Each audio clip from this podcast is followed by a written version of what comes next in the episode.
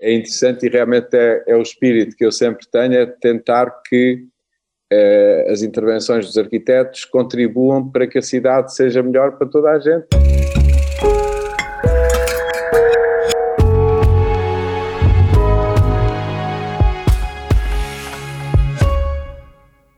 Na Building Pictures temos uma missão maior: aproximar as pessoas da arquitetura.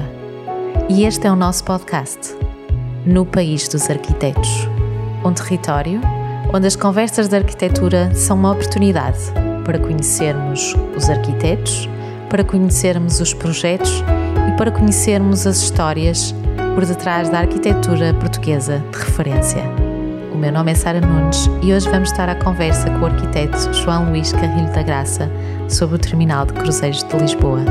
Juntem-se a nós. Bem-vindo, arquiteto. Olá, muito obrigado por esta oportunidade. Ora, é essa, nós estamos bastante entusiasmados com esta conversa, até porque ouvimos dizer que o arquiteto tem bom sentido de humor. Tem dias, tem dias, a pandemia prejudica muito o sentido do humor. Ou ajuda a aguentá-lo, não tem ajudado a aguentar o seu sentido de humor? Eu tento, eu tento, mas isto não está nada fácil. Mas vamos a isto. Vamos a isso então. O arquiteto tem mais de 40 anos de experiência profissional a construir edifícios, edifícios esses a construir eh, cidades, a dar aulas em Portugal e fora de Portugal. Pergunto-lhe o que é que continua a mantê-lo entusiasmado uh, para ir para o escritório e sentar-se à mesa e começar a desenhar um novo projeto? Repare, eu, como a maioria dos meus colegas, sempre tive esta sensação quando falo com, com outros colegas e amigos. Uh, aquilo que, a que não resistimos é, não é a tentação, o projeto de arquitetura.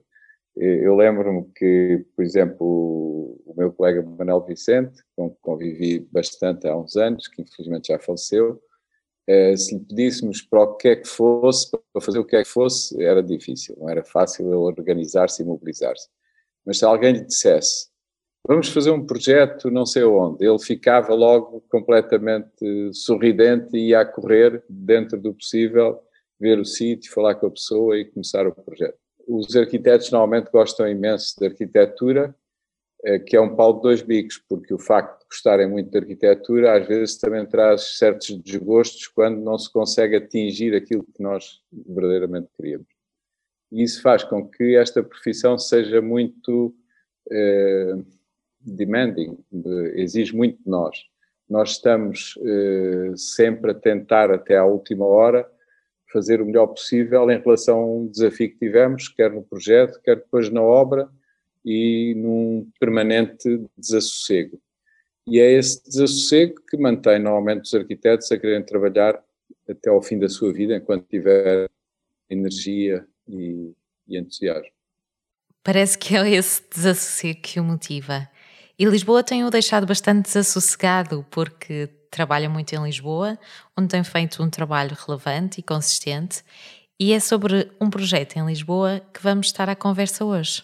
E pergunto-lhe se ainda se lembra, porque este projeto já conhece, começou há muito tempo, uh, quais foram os desafios que o antigo Jardim do Tabaco e, e, o programa do edifício do Terminal de Cruzeiros de Lisboa lhe colocaram no concurso em 2010? Lembro-me bastante bem, eh, foi realmente há neste momento há mais de 10 anos. Muitas vezes eu digo que a média de tempo, desde que se começa a pensar ou num concurso ou num projeto ou que somos contactados, e o momento em que nos desligamos completamente já da obra, são cerca de 10 anos.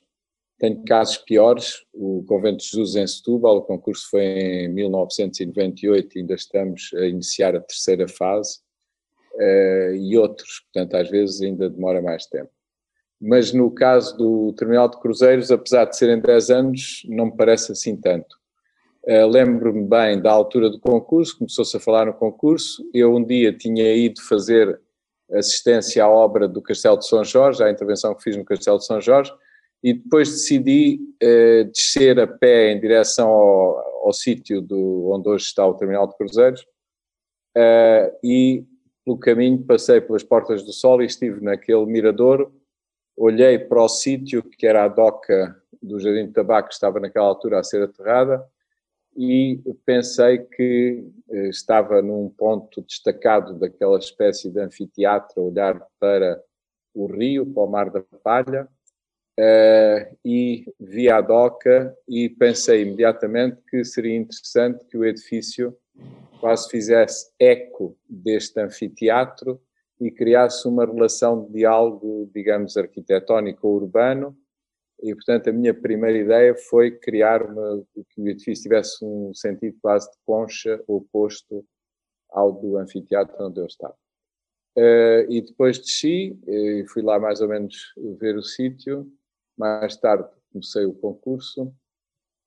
E quando comecei o concurso, não sei se se lembra, já foi há bastante tempo, mas antes deste concurso, uh, houve um projeto uh, feito pela APL para uhum. fazer o terminal de cruzeiros um pouco mais próximo, penso eu, do, do Terreiro de Passo, mas com um programa relativamente pesado. Era uma espécie de grande centro comercial, com escritórios também, uma série de valências, e, portanto, era um volume muito grande e que criava uma grande perturbação, porque cortava as vistas todas da cidade em relação ao, ao Rio, que já estavam estabelecidas. Foi muito polémica, apareceram imagens nos jornais e ninguém gostava. E, portanto, Sim, lembro perfeitamente, arquiteto, de ter saído essa notícia Exato. com imagens do projeto. E eu, quando comecei a fazer o projeto, pensei que uma das coisas importantes era que o edifício tivesse eh, uma altura mínima, dentro, cumprindo naturalmente o programa, mas que fosse relativamente baixo e que estivesse de tal maneira colocado que não cortasse as vistas da cidade em relação ao rio, que é sempre uma coisa que toda a gente adora. Uh, esse foi um ponto que acho que foi eh, bem conseguido, porque depois verifiquei que dos projetos que apareceram no concurso, este era o mais pequeno, digamos, era, tinha o edifício mais pequeno, apesar de responder cabalmente a todos os detalhes do programa, mas não se entusiasmava a fazer volumes ou formas uh, só porque o terreno ali era aparentemente plano. Portanto, este é um primeiro, uma primeira aproximação. Depois há outro aspecto muito importante que é eh, eu ter-me colocado como normalmente me coloco do ponto de vista da cidade, ou seja, o programa é um terminal de cruzeiros, ele tem que uhum. funcionar perfeitamente, tem que receber os navios, as pessoas que vêm nos navios, eh, levá-las até aos navios em sentido inverso, resolver todas as questões, mas tem que, até porque é uma zona muito central e o, o trânsito vai ser sempre bastante afetado por, por, esta, por este movimento todo, tem que dar uma contrapartida à cidade. contrapartida é que poderá dar à cidade. E então surgiu a ideia de fazer um parque verde ribeirinho junto ao, junto ao rio, foi desenvolvido depois conjuntamente com o arquiteto paisagista João Gomes da Silva, com quem eu gosto muito de trabalhar, e acho que fez um trabalho ótimo neste contexto. Uh, mas a ideia era, portanto, criar um espaço verde público. Se nós olharmos para uma fotografia aérea da, da zona de Alfama e da cidade nesta, nesta área, ela, apesar de ser lindíssima, tem raríssimas árvores e, portanto, a presença ali de árvores e de um espaço verde onde as pessoas possam ir eh, parecia-me extremamente importante. Portanto, esse foi um ponto também fundamental. Outro ponto de partida muito interessante, do meu ponto de vista, foi, ao contrário do que já estava a ser feito, que era errar a DOCA e a DOCA desaparecia da nossa memória, era como se fosse um terrapleno, um terreno plano, sem qualquer referência à DOCA. O projeto que eu apresentei pressupunha que tudo o que foi construído, parque de estacionamento, descoberto, com árvores, eh, um pouco enterrado, o parque perto, aquele plano de água, todos eles estão, portanto, o edifício, naturalmente, todos eles estão inseridos dentro do retângulo que corresponde à doca do Jardim do Tabaco. E se baixarmos um pouco o nível dentro da doca, que foi o que fizemos, nós podemos ver eh, os antigos muros, alguns tiveram que ser restaurados, outros estavam em bom estado, mas, portanto, temos assim uma espécie de referência, como se se tratasse quase em arte do campo. O campo pode ser a folha de papel onde se vai desenhar, ou, enfim, o ponto de partida para uma intervenção. E esse retângulo foi muito importante para eh, ajudar a manter a memória e a dar continuidade à intervenção que nós, que nós fomos fazer. O terceiro ponto que me pareceu sempre fundamental eh, é o da possibilidade de tornar público o acesso à cobertura, imaginando, que é o que acontece efetivamente hoje, que nós, se formos à cobertura, temos uma vista aberta sobre o Mar da Palha, que é o estuário do Tejo, extensíssimo, tem este nome que eu gosto imenso, uh, provavelmente porque quer no nascer do sol, quer ao pôr do sol, fica dourado. Ok. Uh, portanto, temos vista para o Mar da Palha e temos vista para o tal anfiteatro da cidade, que é, grosso modo, Alfama, eh, com o Panteão e, enfim, que é um, uma parte da cidade extremamente bela e interessante. E eu pensei que não só o parque deveria ser público, como é, eh, povoado com restaurantes e pontos de atração que estabilizassem a utilização desse espaço urbano, mas também o acesso à cobertura.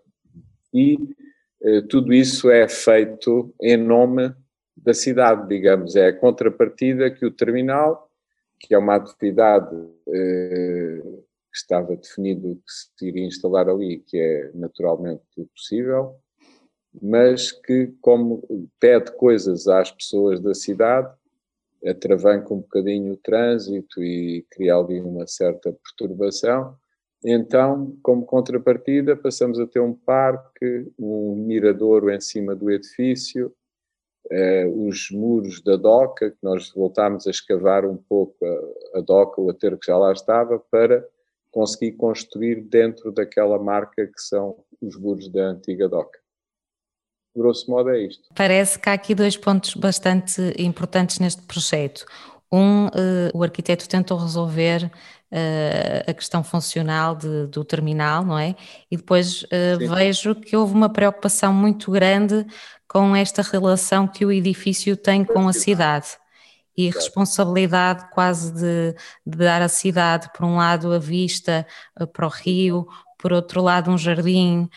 Portanto, há aqui uma preocupação muito com, com, com as pessoas da cidade. Mas sabe que eu normalmente penso sempre assim: penso que o que é importante na ação e na atividade dos arquitetos, sobretudo quando se trata, por exemplo, de um concurso público internacional como este, é pensar que o que se vai introduzir ali melhora a cidade. Portanto, não é um peso morto ou um problema, mas sim mais um dado que vem tornar mais atraente e mais eh, humana e mais interessante a cidade de Lisboa. Um amigo meu, o arquiteto Eduardo Souto Moura, explica isto de uma maneira divertida. Diz que, em relação às obras dele, por exemplo, o Estádio de Braga, que eu gosto imenso, que ele, quando ia a caminho da obra, ia no carro, no táxi, tapava a obra com a mão e depois tirava e, e concluía: fica melhor com o edifício. ele, ele contou-me quando vinha do aeroporto, vinha do Porto, depois vinha de táxi por ali, fazia o mesmo exercício, tapava e depois tirava e dizia: fica melhor. é, é, interessante e realmente é, é o espírito que eu sempre tenho, é tentar que eh, as intervenções dos arquitetos contribuam para que a cidade seja melhor para toda a gente e não só para quem está a financiar e a, e a, e a construir um, um, certo programa. Uma busca de melhorar com a arquitetura a cidade e a vida das pessoas. Exatamente. Eu ia lhe perguntar, eh, arquiteto, não sei se até isto é uma pergunta indiscreta ou não, mas se já alguma vez viajou de cruzeiro? Não. Nunca teve essa oportunidade? Por acaso, tinha pai 20 anos ou pouco mais, e fiz uma viagem de automóvel desde Lisboa, eh, foi um pouco a seguir ao 25 de Abril, desde Lisboa até Londres. Ok. É, fazia parte dessa viagem, fazia parte primeiro um atravessamento do Canal da Mancha num ferry boat, mas isso é mais ou menos comum, mas depois parti com o carro e com a minha mulher e, os, e um, um casal de amigos nossos eh, partimos de Southampton para Bilbao. Eh, e aí havia um ambiente mais ou menos de cruzeiro, era um barco relativamente grande, levava o automóvel, mas nós estávamos num ambiente de cruzeiro, foi a única experiência que eu tive parecida com o cruzeiro. Eh, devo dizer que gosto, gosto imenso de barcos, mas aquela ideia de cruzeiros de massas não atrai minimamente. um cruzeiro num barco gigantesco, chegam a levar mil pessoas a bordo, entre tripulantes e passageiros, uh, que se pense em coisas divertidas no barco do amor, mas não parece nada aliciante aquela massificação. Naturalmente que uma viagem de barco de cruzeiro, num barco pequeno, em certas condições, ou com um grupo de amigos, eh, pode ser fantástico. Mas aquela massificação incomoda muito eh, e, portanto, não, não tenho a certeza de vir a partir dali num cruzeiro desses. Estou-lhe a perguntar isto porque um, as imagens e as fotografias eu também nunca tive a oportunidade de ver o edifício do barco, só de terra, Uh, mas vi fotografias muito bonitas da relação que o edifício tem com a cidade. E a verdade Sim. é que, que o edifício é, é, para quem chega de cruzeiro, de cruzeiro, de cruzeiros, é, é, a porta de entrada na cidade. Um, e, e, por isso a importância deste edifício na própria é, cidade, não é? Quer dizer, eu acho que eh, isso foi sempre uma preocupação minha e fiz muitas eh, reflexões sobre isso e fotomontagens e mesmo na altura do concurso e ao longo dos tempos. Mas o que é um facto é que quando o navio de cruzeiro, quando o navio de cruzeiro chega uh, ao terminal, as pessoas já estão, desde, desde que não esteja um tempo horroroso, mas normalmente nessa altura não há cruzeiros, as pessoas já estão por todo o lado, no exterior do edifício, a ver a cidade desde que entram na barra ou coisa assim. E, portanto, já estão com os olhos completamente cheios da cidade de Lisboa. O, quando chegam ao, depois ao terminal, chegam à passarela, atravessam a passarela, entram no edifício e o edifício depois dá novamente a ver a cidade de uma perspectiva diferente e encenada de outra maneira mas eu, apesar de ter consciência desse caráter porta de entrada na cidade, nunca o assumi literalmente, digamos, nunca como eh, qualquer coisa que ia fazer, digamos, uma porta que estava fechada e que se vai abrir ou qualquer coisa desse género. Eh, o projeto surgiu com uma certa naturalidade, mas realmente não. Eh, se quer que lhe diga, acho que a, a experiência dos, de, de, que as pessoas terão nos cruzeiros é muito é, standardizada e massificada. E eu acho que a, a, possibilidade de chegar a uma cidade maravilhosa como Lisboa é certamente um acontecimento na vida de toda a gente que vai Mas não é só a questão do terminal que vai marcar nesse, nesse sentido.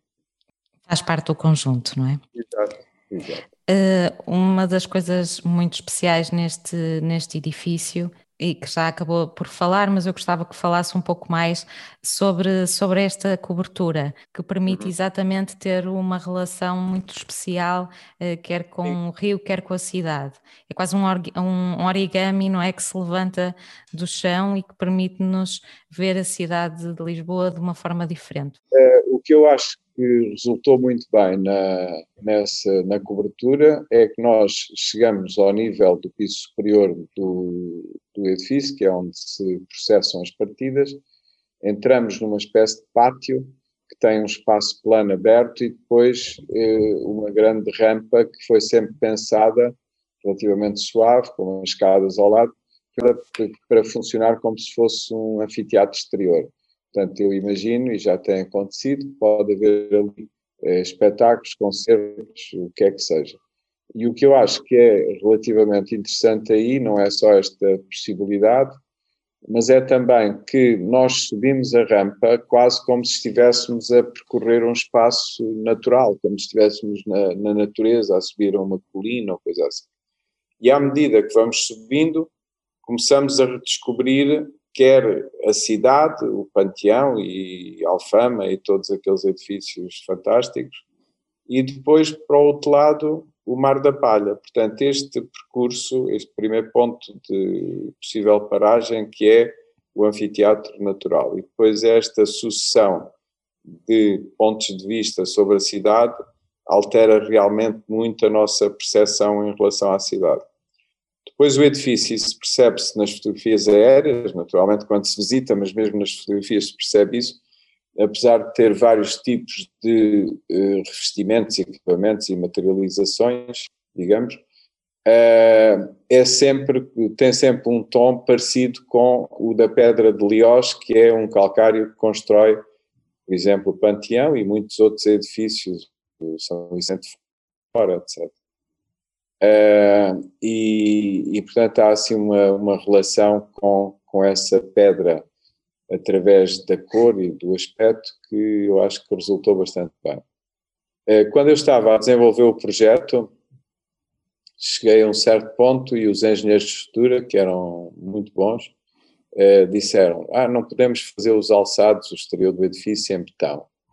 Então porquê? Porque a capacidade de suporte das estacas, de, estacas onde todo o edifício se apoia, as estacas ali naquela zona junto ao rio, em qualquer edifício que se tenha feito, até por exemplo no, no pavilhão do conhecimento também aconteceu assim, o fiche, ou seja, as camadas mais onde se podem apoiar as cargas do edifício está a cerca de 20, 25 metros de profundidade.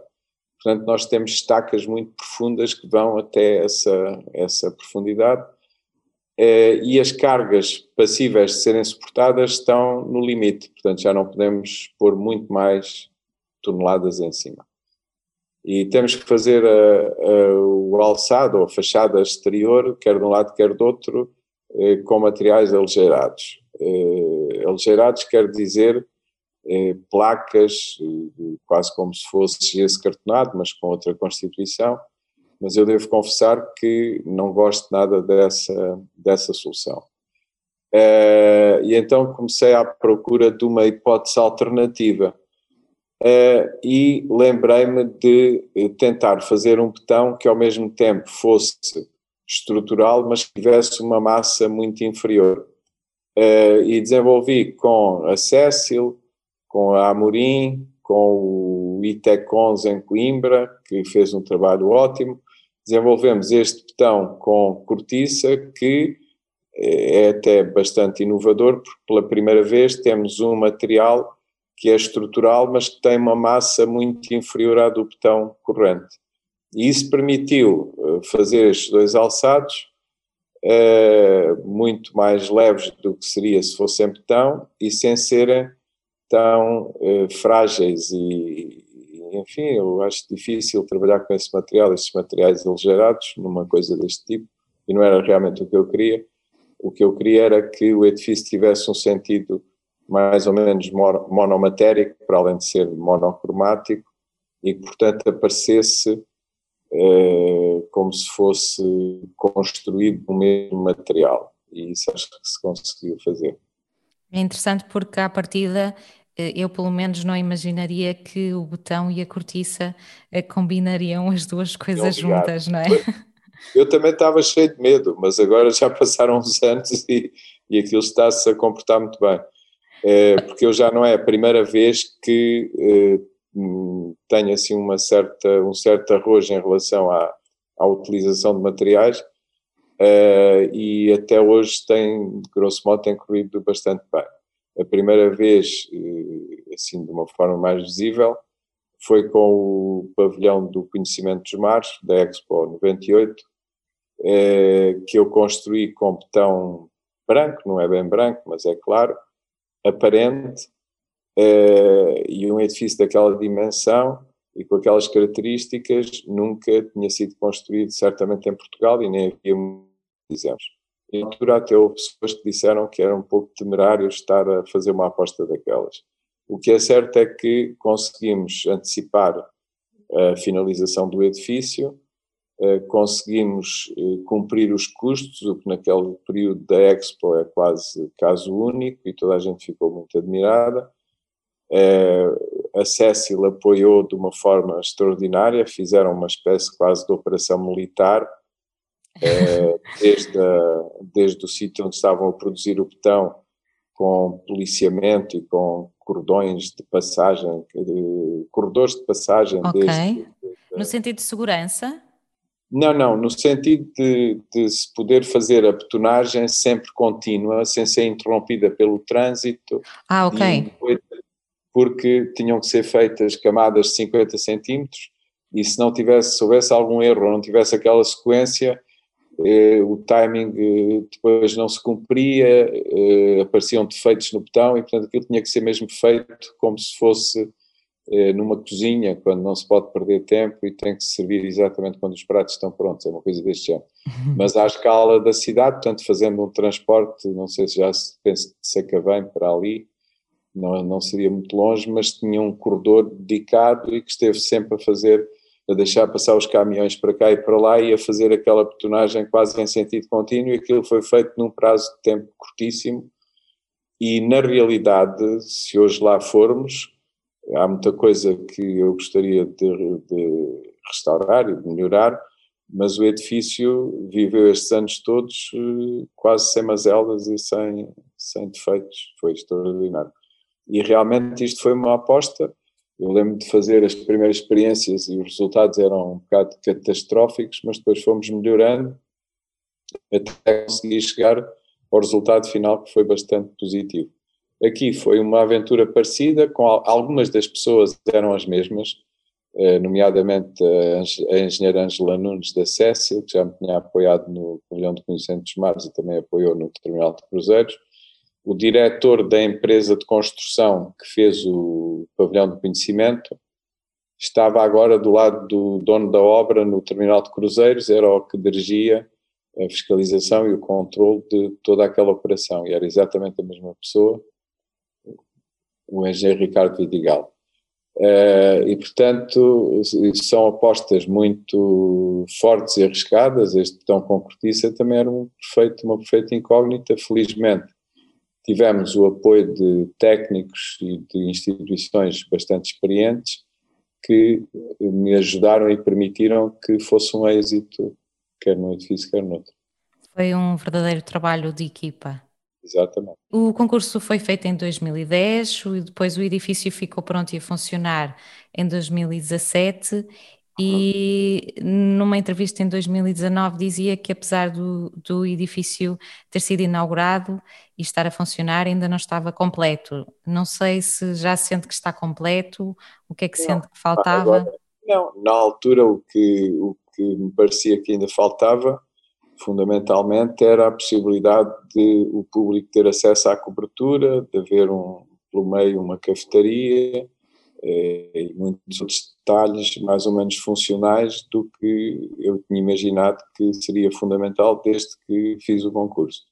Hoje a situação ainda está um pouco mais complicada, porque desde que se iniciou a pandemia, os, eh, os cruzeiros deixaram de chegar, portanto, neste momento o edifício está assim um pouco sem grande atividade.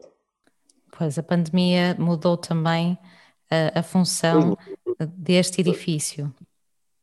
Quer dizer, agora que eu saiba ainda não mudou, mas ele está, está expectante em relação ao futuro, não se sabe o que é que vai acontecer. Penso que uh, uh, este tipo de funcionamento de cruzeiros sofreu um rude golpe, não sei como é que se vai recompor, vamos ver. Uh, recuando um bocadinho uh, a um tema que estávamos a falar quase no início da nossa conversa, um, sobre o, o, tempo que demora a fazer arquitetura. Porque demora uhum. tanto tempo a construir um edifício e o que estão as nossas cidades a perder com estes uhum. processos demorados de construção? Quer dizer, não é isto, a realidade é esta. A, a obra, por exemplo, ali do terminal de cruzeiros terá demorado mais ou menos o que se previa, que se foi cerca de dois anos, portanto não é assim tanto. Só que entre quando o concurso foi realizado, em 2010, a expectativa dos organizadores era partir do projeto que ganhasse o concurso e ter a obra concluída em dois, três anos. Portanto, seria em 2012, 2013, já tínhamos o Terminal de Cruzeiros a funcionar. Só que 2010 eh, é o momento em que já estávamos na crise anterior. Portanto, já tinha havido a crise do subprime, dos bancos a falir e das confusões todas. Começou em 2009 e em 2010, quando eu pensava que estava a começar um trabalho com a administração do Porto de Lisboa, que toda a gente sempre achou que era uma, uma entidade eh, muito sólida e com muitos recursos financeiros e com todas as possibilidades, só que naquele momento já não era.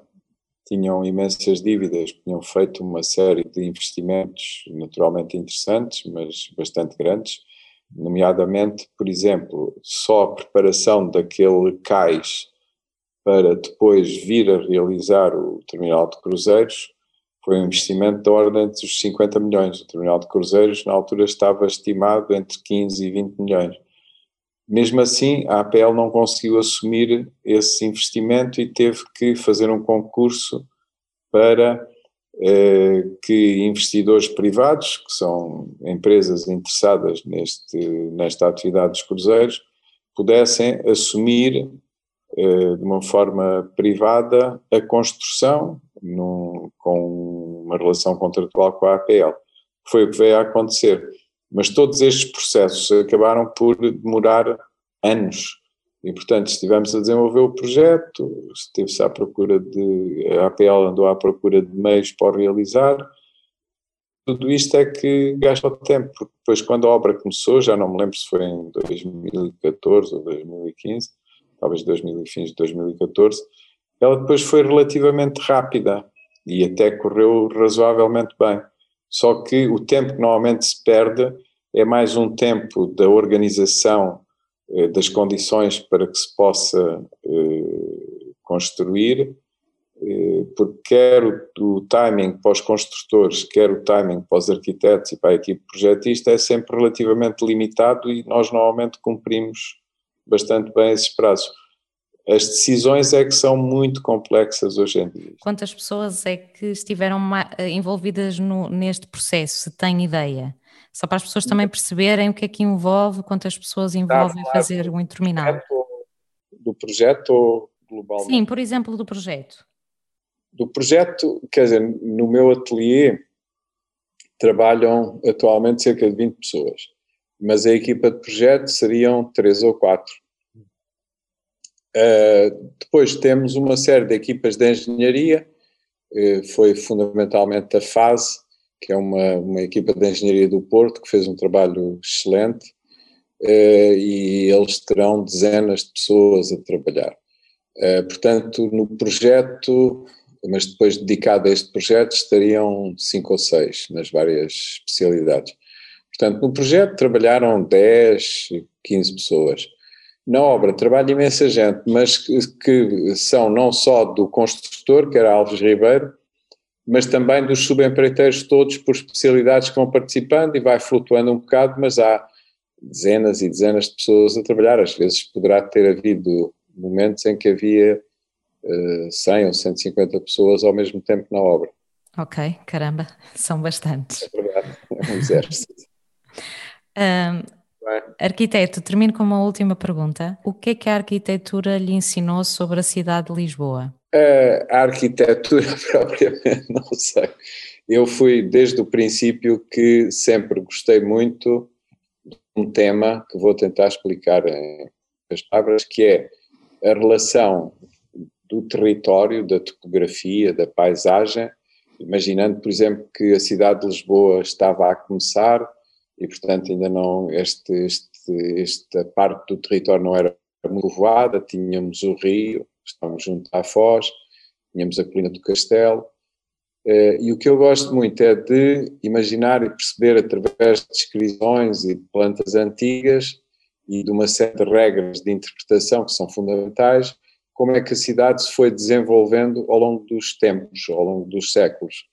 Eh, isso inclui temas muito interessantes, como, por exemplo, eh, de que lado é que entravam eh, os produtos alimentares verdes, que vinham da zona mais saloia, provavelmente, o gado que vinha do Ribatejo e que entrava em direção ao Campo de Santana, e portanto há uma série de, e para onde entrava a madeira, que vinha do Pinhal de Leiria e mais do Norte, uma série de linhas de penetração na cidade ficam historicamente marcadas e constituídas com uma certa quase especialização. Eh, por exemplo, a propósito da entrada do gado, eh, no campo de Santana, em frente daquele edifício que normalmente se refere como Faculdade de Medicina, não é bem? Uhum. Existia uma praça de touros, e aí ao pé um matadouro, E, portanto, a linha de entrada do gado ia até ao Campo de Santana numa certa altura, depois recuou para Picoas. Em Picoas havia também um matador que chegou até, sei lá, meados do século passado, ou coisa assim. Eh, e, portanto, há assim umas linhas de, de entrada na cidade, da madeira, do gado, de, dos alimentos, não sei o quê, e que vão percorrendo a topografia e a organização da cidade, isto é difícil explicar sem recorrermos a plantas, mas eh, é um pouco isso que me interessa e, portanto, as, os, os, projetos de arquitetura constroem-se sempre num contexto deste tipo, que é ao mesmo tempo territorial, topográfico, paisagístico e urbano. E, portanto, têm que dialogar com todas estas componentes. E deixam marcas que contam histórias, não é? Pois, acho que sim. Arquiteto Carrilho, muito obrigada. Se gostaram deste episódio, partilhem, subscrevam e ouçam outras conversas no Spotify e na Apple Podcasts. Deixem a vossa classificação e ajudem-nos a divulgar a arquitetura portuguesa. Até para a semana.